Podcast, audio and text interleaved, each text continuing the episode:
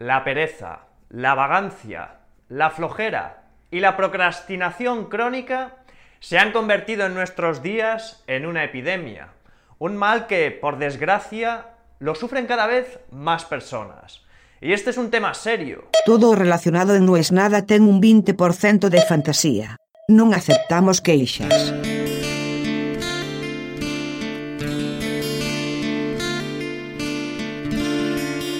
Es como un déjà vu de no saber qué es un déjà vu. El déjà vu es un mecanismo o un error, debo decir, del cerebro donde vos experimentás algo o ves algo por primera vez y funciona antes la parte del cerebro que guarda el recuerdo que la parte del cerebro que llega a chequear si eso que acabas de ver alguna vez lo habías visto o todavía no. Yo lo pienso en términos de disco rígido. En vez de chequear el disco si el archivo existe, llega más rápido la aguja de la escritura. En realidad el mecanismo lógico sería chequea si existe, si existe no lo guardás, si no existe lo guardás. Y recién después escribe. Bueno, el déjà vu rompe eso.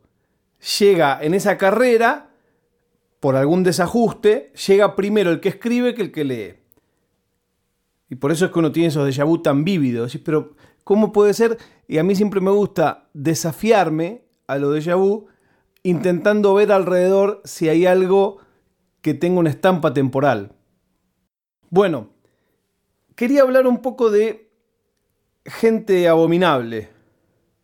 Gente abominable a través del cine documental. ¿Otra vez vas a currar con documentales?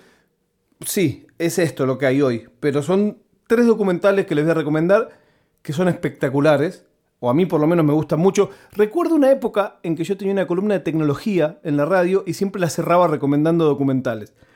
Dije gente abominable, y hay uno que es realmente perturbante.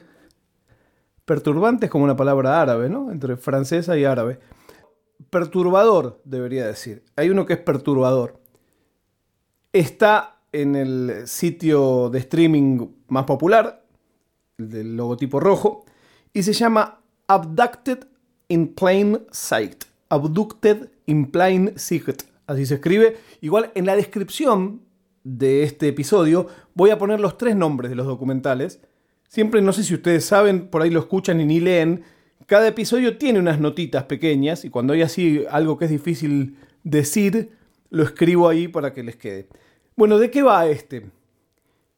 Es durísimo. Les adelanto que es durísimo.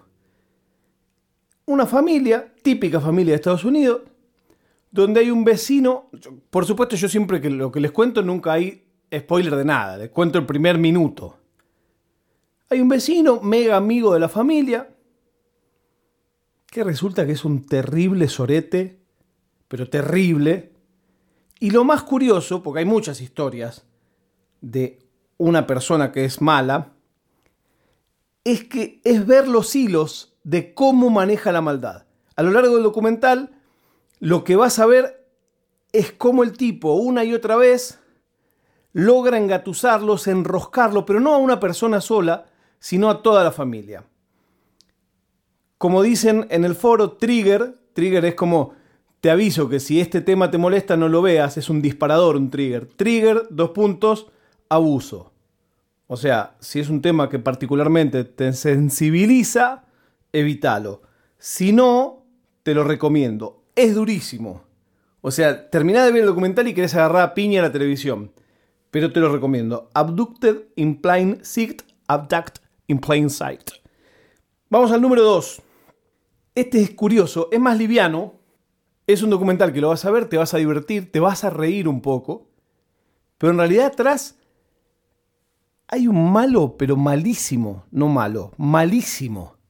Malísimo, malísimo, malísimo, que yo después seguí eh, investigando y estudiando, porque es casi lo que más me gusta en el mundo, después de ver un documental, googlear a ver qué pasó con cada uno de ellos.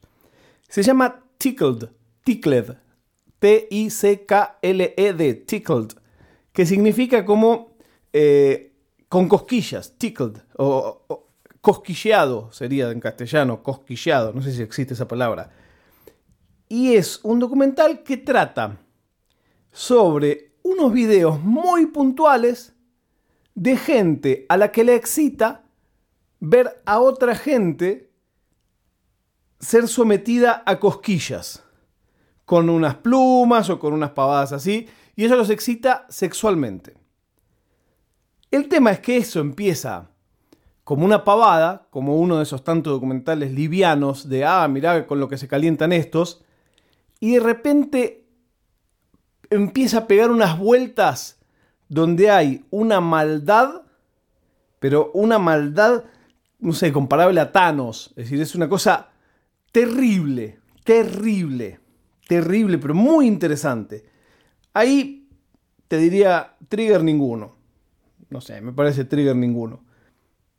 Bueno, por ahí sí, pero si lo digo, spoileo todo.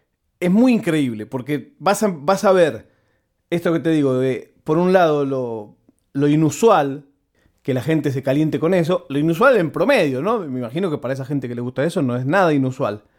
Pero bueno, a mí no me resulta particularmente erotizante ver que alguien la cosquilla. Bueno, esta gente se enloquece con eso. Pero eso es solo el comienzo. Hay siempre, siempre a mí los documentales que me gustan es los que tienen más de una historia. Y la historia de fondo es increíble. Número 3. Este es uno de mis documentales favoritos, pese a que tiene dramatización. Yo soy enemigo total de dramatización. Pero en este caso, bien vale la pena. Está mezclado testimonio real con actuación de los sucesos de los que hablan, pero está actuado súper bien y la estética es toda la misma. Entonces, no sentís ese corte. No es como la dramatización que hacían en Sin Condena, con un Che Guevara hipermaquillado. No, esto es una cosa que está todo dentro del mismo registro. Se llama The Imposter. The Imposter. Y trata de una persona que básicamente se dedicó a hacerse pasar por otra persona. ¿O no? No te puedo decir más. Es durísimo, porque la verdad es que es duro, pero es atrapante total. Porque aparte, como está muy bien actuada las partes actuadas, estás como hasta último momento queriendo saber qué es lo que va a pasar. Es este, yo le llamo docu thriller. Es muy interesante, muy fácil de ver, muy rápido. Es duro, insisto, porque es duro, pero realmente es muy bueno, sobre todo para ver con alguien que diga, no, no me gustan los documentales porque es una cosa como intermedia. Pero está muy, pero muy bien. La prueba de vida es que murió John Le Carré. Aquellos que nos gustan las historias de espías, tenemos un particular afecto por el señor Le Carré, que nunca sabremos qué tanto era escritor y qué tanto era espía. O las dos cosas.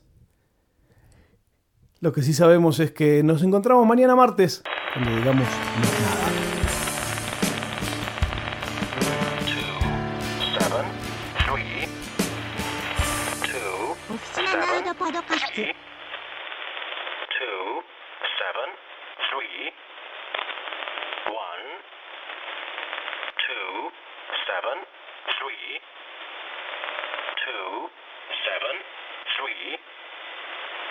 Two, seven, three, one.